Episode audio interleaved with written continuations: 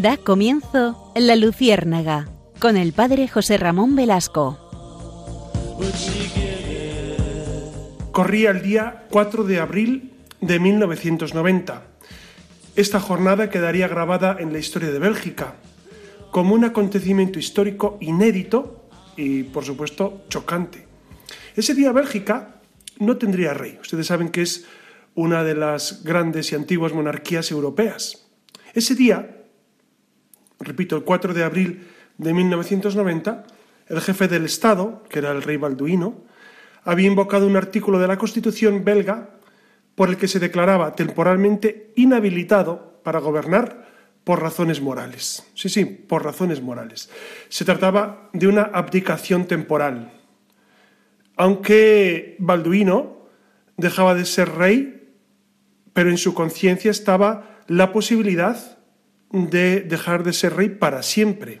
Es decir, fue una abdicación que luego se volvió transitoria, pero la reina Fabiola, ustedes saben que estaba casado con Fabiola, que era una mujer española, de, pues de, de abolengo español, y en una ocasión ella dijo, después del fallecimiento de Balduino, que el rey efectivamente tenía las maletas hechas, que no estaba solamente dispuesto a abdicar, sino a salir del país, puesto que ya no sería rey a partir de ese día.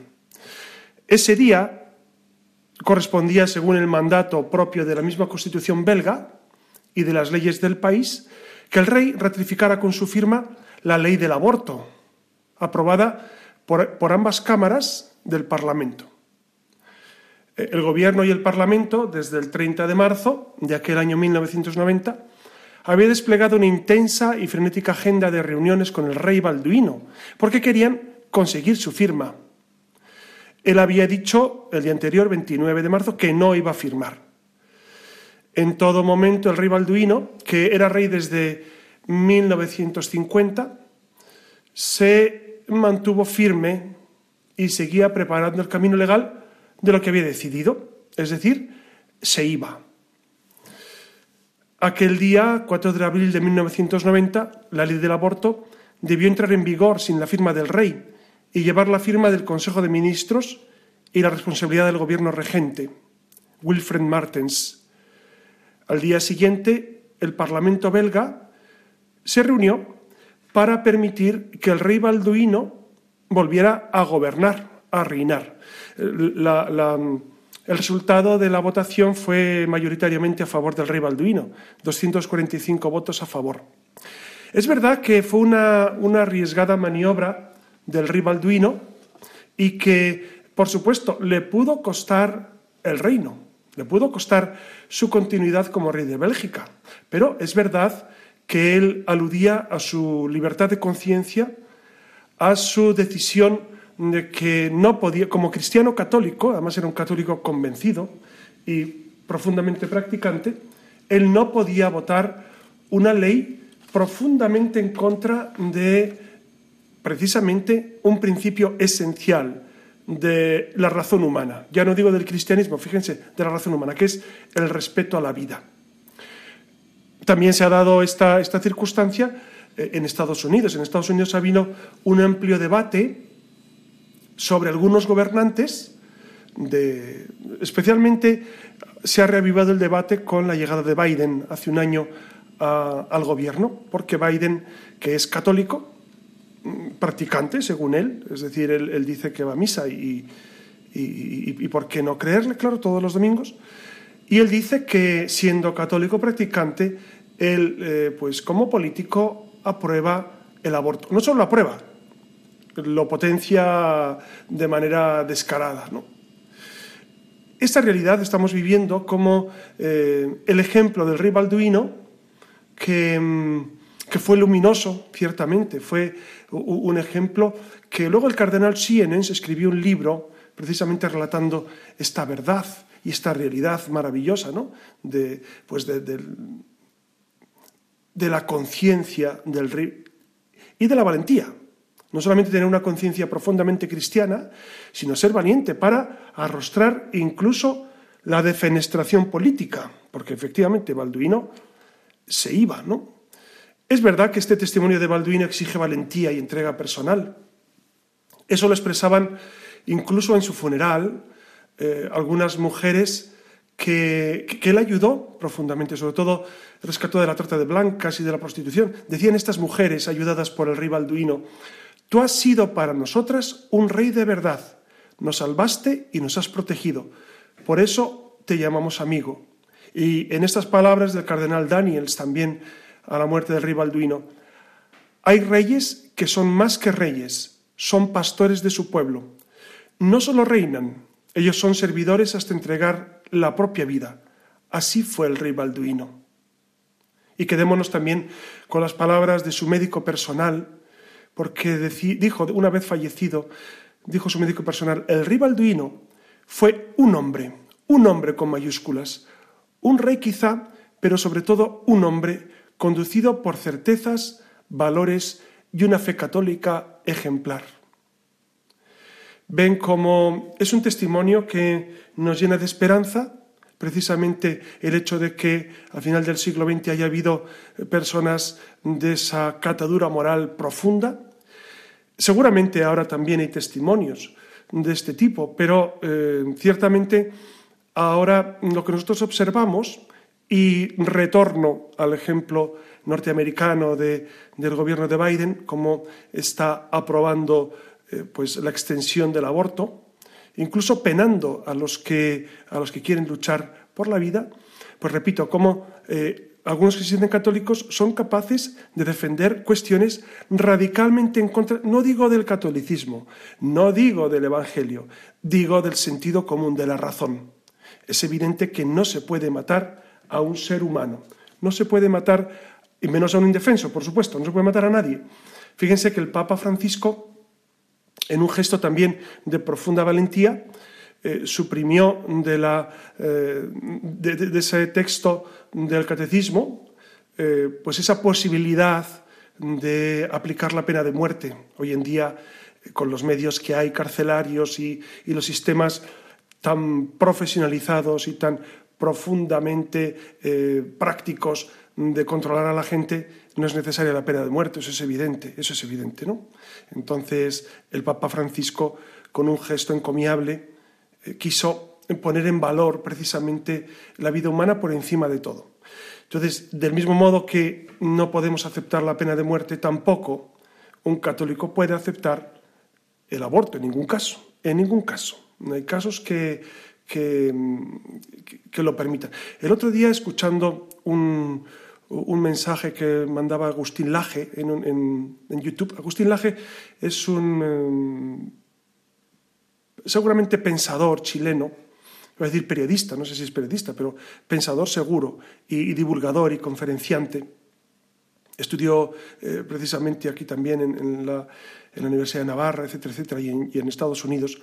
Entonces él decía, porque le preguntaban, pero ¿y si una mujer ha sido violada, cómo no se va a permitir el aborto? Y decía con mucho sentido común. Dice, bueno, es que matando al niño no se puede desviolar a la mujer. Es decir, no, tiene carácter retroactivo el crimen horrible que sufrió esa mujer. ¿no? Pues como ese caso, todos los demás. Es decir, no se puede curar un mal previo con un asesinato de un niño. Bueno, pues eh, hoy vamos a centrarnos especialmente en este testimonio de Balduino, del rey, en esta realidad profunda de, cómo políticos, como gente de la vida social, como personas pues, con cierto renombre, dan testimonio de Cristo. Y claro, ¿cómo no nos va a sorprender en un mundo en el que abunda especialmente la mediocridad en el mundo político? ¿Cómo no sorprendernos de, personas que son capaces de dar testimonio, incluso jugarse la vida, por lo menos la vida política? ¿no? Balduino, repito, y ese dato es muy importante, porque algunos piensan que el rey Balduino hizo como, bueno, como el amago de que se iba. No, no, no. Hizo las maletas, se iba.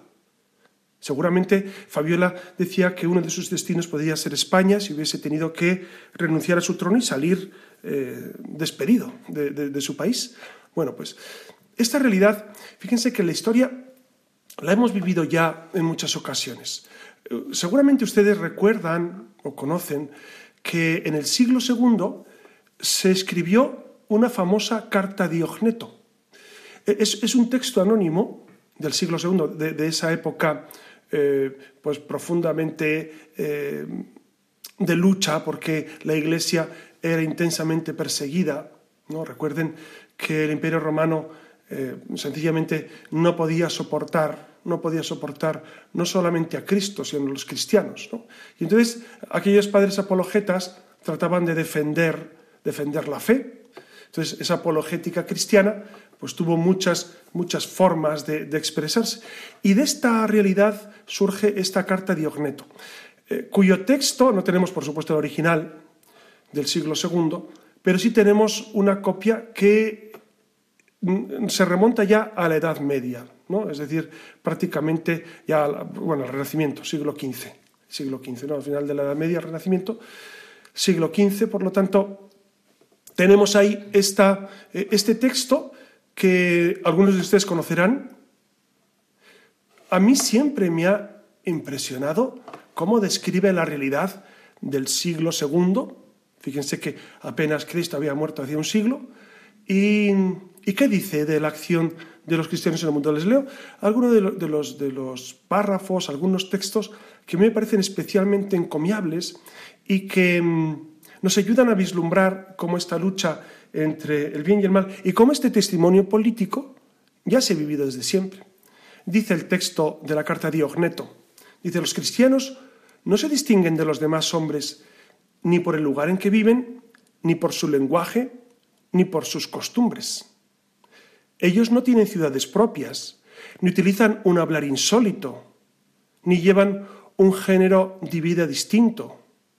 Viven en ciudades griegas y bárbaras, siguen las costumbres de los habitantes del país, tanto en el vestir como en su estilo de vida, y sin embargo dan muestras de un tenor de vida admirable y a juicio de todos increíble.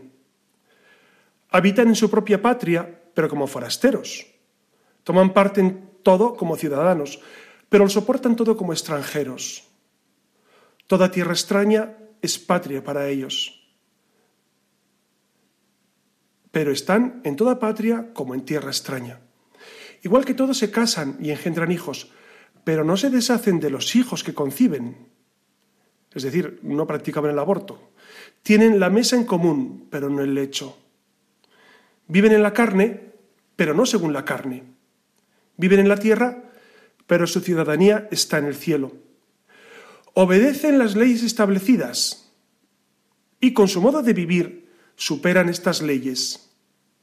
Aquí está, permítanme un comentario. Ven cómo eh, se refleja perfectamente este obedecer a las leyes justas, pero, pero, incluso con su forma de vivir superan las leyes porque van más allá de, lo, de lo básico, de lo meramente legal. Aman a todos, continúa el texto, y todos los persiguen. Se los condena sin conocerlos. Se les da muerte y con ello reciben vida. Sufren la deshonra y ello les sirve de gloria. Son maldecidos y bendicen. Son tratados con ignominia y ellos a cambio devuelven honor. Para decirlo en pocas palabras, los cristianos son en el mundo lo que el alma es en el cuerpo. Es un texto precioso. Seguramente algunos de ustedes ya lo conocerán, pero si no lo conocen, eh, por favor, léanlo en, lo pueden meter en, en cualquier buscador de internet y ponen carta a Diogneto, Diogneto, y ahí está. Ahí está ese texto fascinante porque describe muy bien cómo aquellos cristianos del siglo II que vivían pues, en aquellas ciudades griegas, romanas o judías, o donde fuera que estuvieran, eh, ellos eran consecuentes con la palabra del Señor. Ellos eran valientes en defender su fe. Claro, e-, el hecho de ser perseguidos les hacía ser muy coherentes y se sabía quién es quién. Tengo la impresión, y quizá esto ustedes también pueden eh, rebatirlo o apoyarlo, que en nuestro tiempo, año 2021, en pleno adviento que acabamos de empezar, quizá una dificultad para esa valentía cristiana es que vivimos demasiado acomodados, es decir, nadie nos persigue cruentamente, gracias a Dios, gracias a Dios, no hay persecuciones como en los años 30, no nos piden testimonio público de nuestra vida, como ocurre en otros países. Ustedes saben que, por ejemplo, en Cuba, durante muchos, ahora no sé, pero sí lo conocí en los años 90 y, la primera década de los 2000, etcétera, que el ser católico iba en detrimento de, tu vida laboral, de tu vida social, porque Cuba se, declaraba gobierno eh, efectivamente ateo. ¿no? Entonces, ser católico, vivir la fe cristiana, te llevaba muchos, te traía muchos sinsabores, muchos problemas. Entonces, eh, en nuestro mundo actual, en lo, que vivimos en España y, en, y seguramente eh, pues en, Occidente en general, estas libertades nos han hecho pensar, gracias a Dios las libertades, por supuesto, nos han hecho pensar que nosotros tenemos que ser uno más y que tenemos que aceptar todo lo que nos digan porque nos lo han dicho y porque nos obligan. Claro, esa no persecución, que repito, es una bendición que no haya persecución sangrienta, puede desembocar en una cierta laxitud, un cierto modo de vivir, bueno, que eh, es el laissez-faire, laissez-passer, que es pues eh, dejar hacer, dejar pasar sin importarnos lo que lo que otros piensen, lo que otros digan, sin importarnos a veces nuestros propios criterios evangélicos y cristianos. ¿no? A mí, repito, me ha sorprendido lo que ha ocurrido en Estados Unidos con el problema problema de Biden. Es decir, eh, claro, Biden se declara profundamente católico, o eso dice, y es intensamente pro aborto. Y como él, muchos del Partido Demócrata, seguramente también algunos republicanos, ¿no? pero claro, se puede compaginar, se puede compatibilizar el ser cristiano con defender posturas intensamente anticristianas. Yo dejo ahí la cuestión porque efectivamente creo que no, creo que en absoluto. De hecho, hace años, lo voy a citar, voy a citar a quien se lo preguntaron, Eduardo Zaplana, ustedes recordarán que fue, creo que fue presidente de la Comunidad Autónoma Valenciana, ¿no? Y, y cuando surgió la ley de parejas de hecho, esto lo estoy hablando de hace casi 20 años, yo creo, ¿eh? me estoy hablando de memoria, o 15 años. Entonces, eh, recuerdo perfectamente que un periodista le preguntó, pero usted siendo católico, incluso practicante, dijo, ¿cómo es posible que apruebe leyes que dentro del marco de la Iglesia eh, no se ven como la forma correcta de, de conducir la vida matrimonial, la vida familiar? Y él respondió, este político, dijo, es que una cosa son las cuestiones de conciencia que permanecen en mi interior y otra cosa es mi actuar político. A mí esto me dejó muy perplejo, me dejó muy perplejo, porque entonces empecé a pensar, o sea que uno puede interiormente pensar una cosa y exteriormente vivir de otro modo. Hace pocos días hemos leído la carta a los macabeos, ¿no?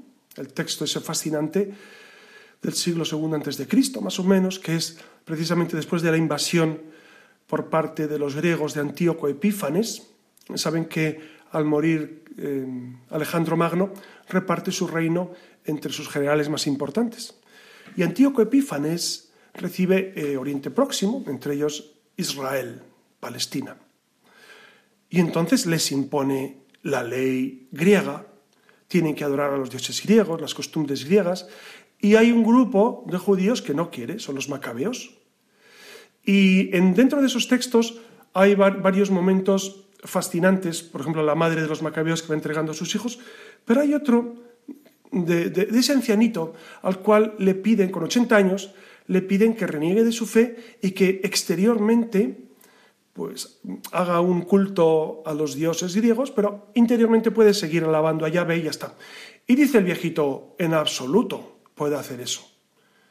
¿Vosotros qué esperéis? Que con 80 años, a mi edad, aunque tuviera 20, yo puedo traicionar a Yahvé, yo puedo dejar de lado las directrices que Yahvé, nuestro Dios, nos ha ofrecido. Es un texto fascinante, ¿no? De, cómo esa valentía, al final le cuesta la vida, claro.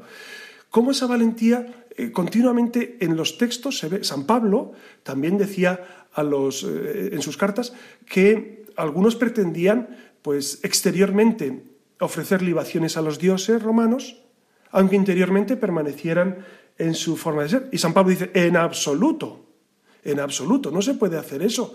No se puede exteriormente parecer una cosa e interiormente ser otra. ¿Saben qué? Yo pienso que nos hemos acostumbrado demasiado a que en nuestra vida de fe exteriormente parecemos algo distinto a lo que interiormente profesamos. Pues, si no, ¿cómo es posible que, que Occidente viva esta emancipación de los valores cristianos, este alejamiento, este oscurecimiento de la presencia de Dios, este eclipse de Dios que decían algunos del posconcilio, el eclipse de Dios. Pues es verdad, ¿por qué? Porque hemos pensado que se puede compaginar, se puede compaginar una vida interior de oración, de más o menos ir a misa el domingo y defender algunos postulados católicos, y exteriormente ser uno más. Y exteriormente pensar, bueno, como la mayoría lo ha aceptado, miren, a mí el tema de las mayorías saben que me pone profundamente nervioso. Eh, quizá alguno de ustedes también. Pero les voy a decir por qué, porque las mayorías no implican la verdad. El consenso no es igual a verdad. Puede ser que la mayoría vote cosas ridículas y, se vivan, pero siguen siendo ridículas o ajenas al sentido común o ajenas a la razón. Claro, si, la mayoría vota que, que abortar a un niño es bueno, ¿eso lo convierte en bueno? ¿O que se puede despenalizar por el simple hecho de considerarlo menos malo? Amigos, eh, creo yo que nos hemos dejado llevar por esa, eh, esa corriente pseudodemócrata. Hay un autor eh, que se llama Jano García que ha escrito un libro últimamente que me ha parecido muy interesante, muy interesante porque describe, describe bien la situación que vivimos, se llama El rebaño, el rebaño de Jano García. No, no, quiero hacerle publicidad ni gratuita ni pagada, es decir, lo he leído y me ha parecido interesante. Y les cuento, eh, el argumento de fondo es lo que él llama la alogocracia. Alogos es sin razón, es el gobierno de la sin razón. Que esto se ha manifestado en múltiples ámbitos y estamos, ¿verdad?, eh, imbuidos de esta realidad por eso, en esta logocracia, nosotros qué defendemos? Defendemos la libertad.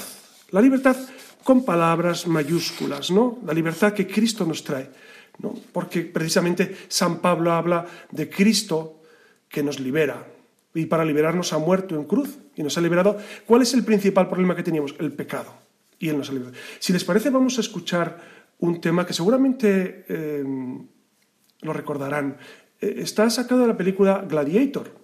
La, música es de Hans Zimmer. Hans Zimmer eh, es, un autor prolífico y que tiene temas musicales hermosísimos, hermosísimos. Yo recuerdo especialmente Rain Man, eh, donde sale Dustin Hoffman, no sé si recuerdan, que hace un papel impresionante. El, Hans Zimmer hace la banda sonora y, otras, y, otros, y otras multitud de películas que seguramente ustedes conocen. Bueno, pues en esta película de Gladiator sale Em, un, tema musical fascinante que es eh, Now We Are Free, ahora somos libres. ¿Y, qué dice el texto de lo que van a escuchar? Se lo leo rápidamente las, las, cuestiones esenciales. Dice el texto de esta música que a ustedes les va a sonar mucho. Ahora somos libres, toda poderosa libertad, toda poderosa arma libre, ser libre, camina conmigo, etc. Bueno, dice, a través perdón, de los campos dorados, encantadores, bellísimos, lamentamos nuestros pecados, pero estamos uniendo nuestro propio destino, etcétera, etcétera. Bueno, eh, es un texto, como ven, desde el punto de vista de la racionalidad, no es un texto eh, de orientación cristiana, pero que sirve muy bien para enmarcar este aspecto fundamental que es eh, esa defensa de la libertad que hace Cristo para todos los hombres.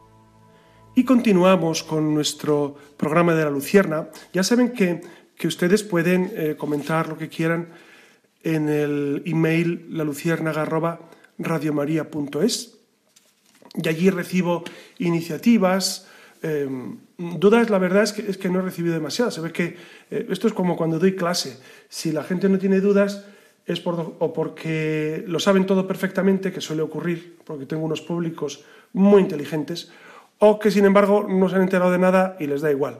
Yo, creo que es la primera cuestión. ¿no? Pero sí recibo mails pues eh, incluso de, lugares eh, remotos, que me sorprende mucho que Radio María se escuche en lugares eh, espectacularmente ajenos a nuestro ámbito así local, de Madrid, etcétera, de España incluso, más allá. Incluso personas escuchan Radio María, a mí me sorprende mucho Radio María, porque hay gente que me dice, va, pues te escuché en el coche, y dije, me sonaba la voz, digo, pues sí, a lo mejor.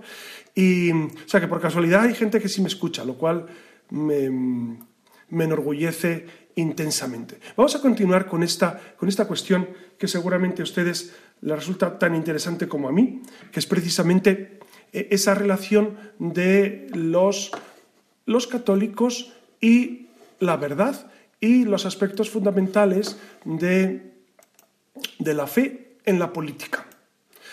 La Congregación para la de la Fe publicó en el año en el año 2000, no se lo, voy a leer porque no quiero darles de memoria, esto me parece importante. El 24 de noviembre, fíjense, de 2002, hace 19 años, que en aquella ocasión era la solemnidad de Cristo Rey, coincidió con el 24 de noviembre de 2002.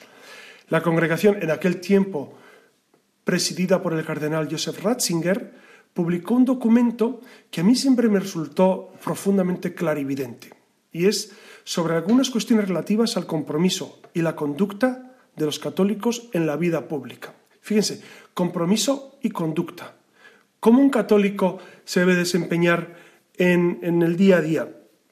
Pues da algunas claves que nos pueden interesar porque realmente esa orientación nos puede alinear con lo que Dios espera de nosotros.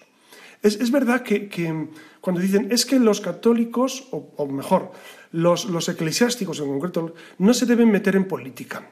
Vamos a ver. No nos debemos posicionar a favor o en contra de, de un concreto partido político, pero sí tenemos que hablar de cuestiones que se relacionan con el ordenamiento social, el ordenamiento político, el ordenamiento jurídico, ¿cómo no vamos a hablar de las cuestiones que son inherentes al ser humano? ¿Cómo no vamos a dar... ¿Cristo lo hacía? ¿Cristo no habló de libertad? ¿No habló de igualdad? ¿No afirmaba que, al ser todos queridos por Dios, criaturas de Dios, todos tenemos los mismos, la misma dignidad que proviene de, esa, de ese entendimiento y de esa voluntad, de esa alma humana? Es verdad que incluso eh, en el libro de los Hechos se dice hay que obedecer a Dios antes que a los hombres. Esto es muy interesante, ¿no? Y San Pablo alude a razones de conciencia, razones de conciencia para obrar. ¿Cuáles serían los aspectos eh, fundamentales eh, de el accionar humano. Bueno, pues en ese texto que les había comentado de la Congregación Patrina de la Fe, se habla de cuatro principios fundamentales que son insoslayables para el cristiano. Un cristiano no puede abandonar de cara a su, pues incluso a su elección, a su voto, a su modo de, de dirigir su conciencia, no puede olvidar cuatro principios. Dice Benedicto. El primero, la vida.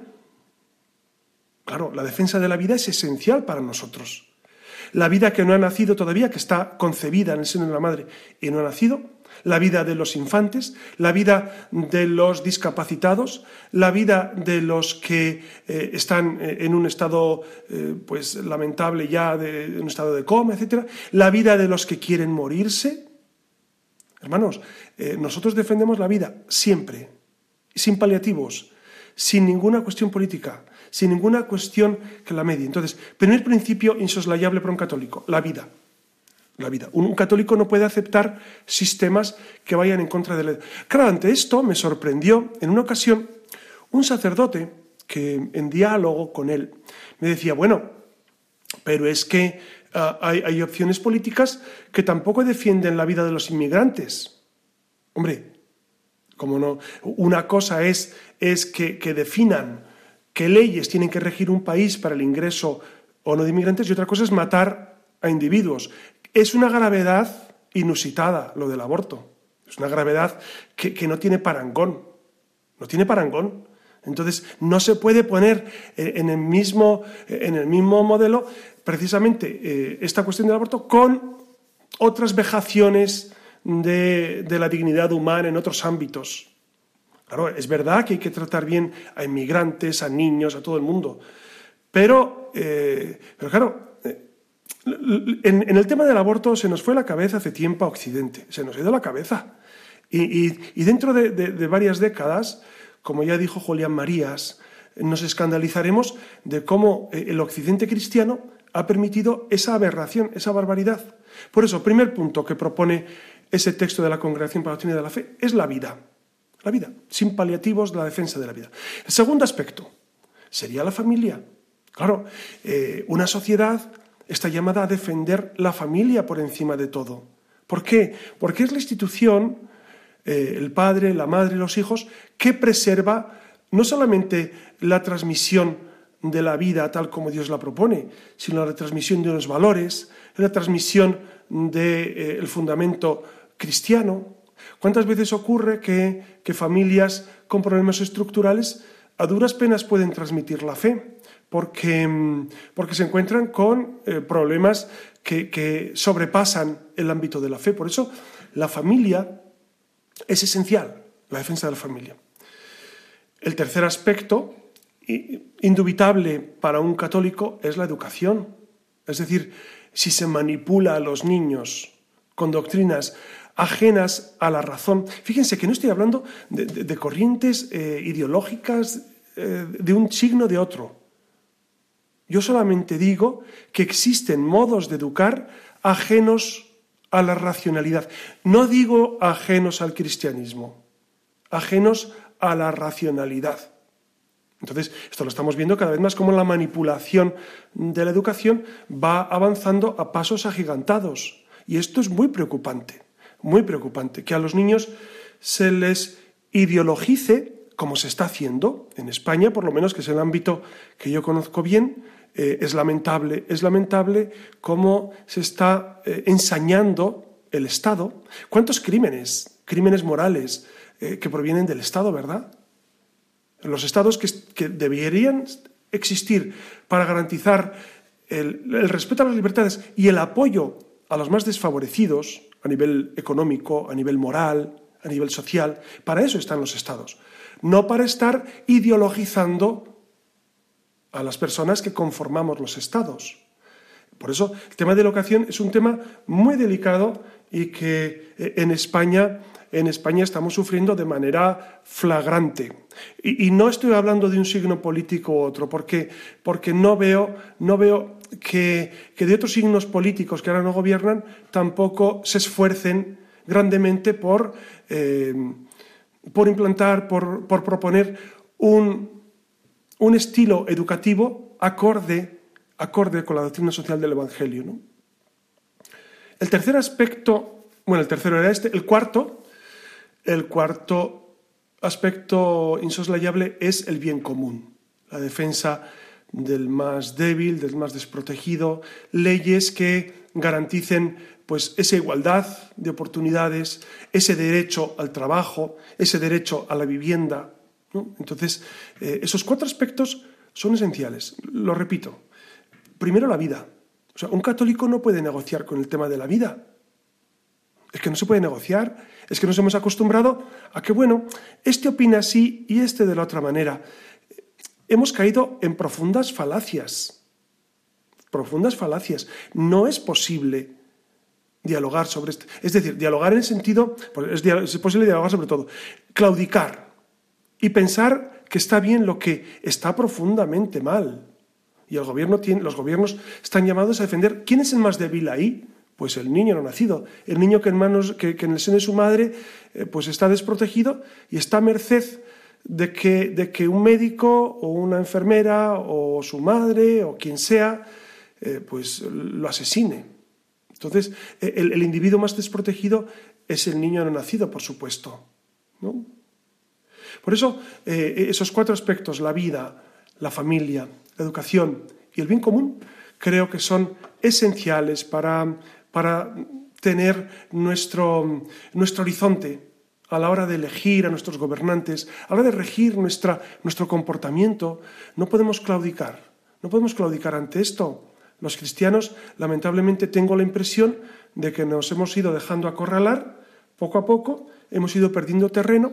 Bueno, pero siempre encontramos personas que están defendiendo la vida. Este domingo pasado, antes de ayer, hemos tenido una manifestación en Madrid con bastante participación, pues de grupos, de personas, eh, católicos y no católicos, supongo, que defienden pues los principios de la racionalidad, de la vida, de la vida que no ha nacido y de la vida que todavía no se ha extinguido. Es decir, en contra del aborto y en contra de la eutanasia. Que en esto los españoles estamos a la avanzada mundial. En tecnología y en demás cuestiones no tanto, pero en, estas, en estos otros temas inmorales estamos a la avanzadilla, para nuestro propio pesar. ¿Cuáles serían algunos principios éticos que podemos eh, proponer como modos a la hora de actuar? Primero, yo propondría, eh, basándome en el texto que les comentaba, precisamente el principio de la libertad política para elegir entre las opciones políticas compatibles con la fe y la moral natural. Y la moral natural. Entonces, uno a la hora de elegir, y fíjese que ahora no tenemos elecciones en, en el horizonte en España, pero es importante saber que tiene que haber esa libertad política para elegir opciones compatibles con la fe, o por lo menos las menos lesivas a la fe y a la moral natural, a la razón natural. El segundo principio sería el de participación. Los fieles laicos no pueden abdicar de la participación en la política. Es necesario que los laicos católicos estén en política. Claro, eh, yo, he conocido a algunos y, me dicen, algunos que, participan en política, me dicen, claro, es que si tú defiendes a ultranza los principios eh, del cristianismo, pues vas a durar poco. Bueno, depende, depende dónde, te afilies, depende eh, en qué sentido riges tu vida. De todas formas, yo diría, pues habrá que dar testimonio del cristianismo incluso en partidos políticos o en opciones políticas que son contrarias al Evangelio. ¿O no sería bueno reevangelizar esas parcelas? Es que no me van a escuchar. Bueno, pero, pero en su labor, en su misión está el hablar. Y, a Cristo le escucharon, algunos sí y otros no. Y a Cristo le mataron. Se nos olvida mucho a los cristianos que seguimos a Cristo que realmente murió en una cruz. Se nos olvida, se nos olvida. Y entonces pensamos que tenemos que pasar por ser, bueno, la gente que, que no levanta mucho la voz, que, que pasa de puntillas ante los temas. El tercer principio sería el principio de coherencia. Es decir, eh, no se pueden apoyar con los votos católicos pues cuestiones que son cooperación al mal o cuestiones políticas o, principios que colaboran directamente con el mal. El cuarto aspecto, toda actuación política tiene una dimensión moral dictaminada por la conciencia de los individuos. Entonces, los políticos deben actuar en conciencia. Claro, este principio, yo diría no solo los políticos, médicos, eh, abogados, magistrados, etcétera, etcétera. Actuar en conciencia, profesores. Por supuesto, no se puede obligar a la gente a vivir de un modo que es contrario a la moral, que eso es lo que se pretende hacer. Por lo menos en la España actual se pretende suprimir la objeción de conciencia en determinados ámbitos, lo cual es profanar el templo sagrado de la conciencia personal. ¿no? También otro aspecto, el quinto aspecto interesante, eh, es el de aceptar los juicios morales que pronuncia la jerarquía de la Iglesia. Miren, a, veces me da mucha, mucha pena ver cómo los obispos eh, o el Papa se pronuncia sobre aspectos morales y los católicos, bueno, hacen caso omiso, piensan que, que bueno, que eso son opiniones y que yo puedo pensar, eh, pensar lo que quiera sobre este tema. Hermanos, creo que ahí hay una grave responsabilidad ante Dios de obedecer a nuestros pastores. Claro que hay cuestiones que son debatibles, pero hay otras que no. Hay otras cuestiones que no son debatibles. Y nuestros pastores, iluminados por el Espíritu, nos guían también en esta senda, en esta senda de la política. Y un cristiano debe también eh, oponerse en ocasiones a leyes injustas, con, con, el diálogo, con, pues precisamente con el esfuerzo por, por eliminarlas, ¿no?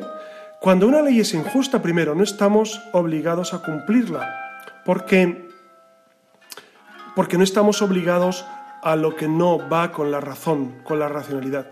Pero también debemos tratar de eliminarlas, eliminar leyes injustas que, pues que no acaban de, desaparecer. Yo pienso, por ejemplo, en la, en la primera ley del aborto, y mejor dicho, en la, en la, segunda, porque fue ya con la ley AIDO, la ley AIDO de 2011, que se aprobó y se presentó un recurso ante el Tribunal Constitucional y, y precisamente ese recurso todavía no ha sido valorado, no ha sido definido si es moral, si no es moral, si es conforme a ley, no conforme a ley. Es vergonzoso. Es vergonzoso que para otras cosas los tribunales rápidamente solucionan los temas y para este tema que es profundamente doloroso y lesivo para la sociedad, Tribunal Constitucional lo deja estar, lo deja pasar 11 años, 11 años después no han tenido tiempo de abordar el tema de la ley AIDO, que es flagrantemente contraria a razón y a la vida. Por eso yo les invito siempre a, a, vivir en oración, a vivir en oración para que primero nos haga coherentes a nosotros, la coherencia de Cristo, y después ante el mundo no nos dé miedo, no nos dé miedo a, a presentar el Evangelio tal como es, el Evangelio de Jesucristo. Por eso quédense con la paz, con la paz de Dios, porque el Señor siempre está con nosotros. Y en este tiempo de Adviento vamos a vivirlo con especial intensidad. Les doy la bendición en el nombre del Padre y del Hijo y del Espíritu Santo. Amén.